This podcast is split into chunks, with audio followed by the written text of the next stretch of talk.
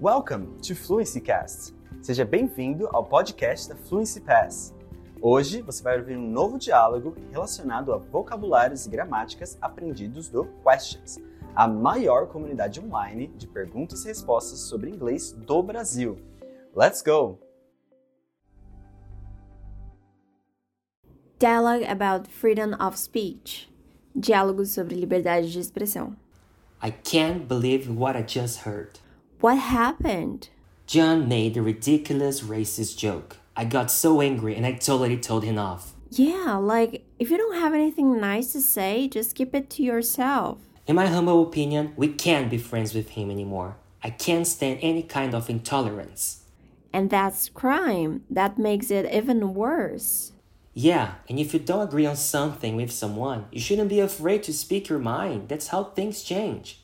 At least you taught him a lesson.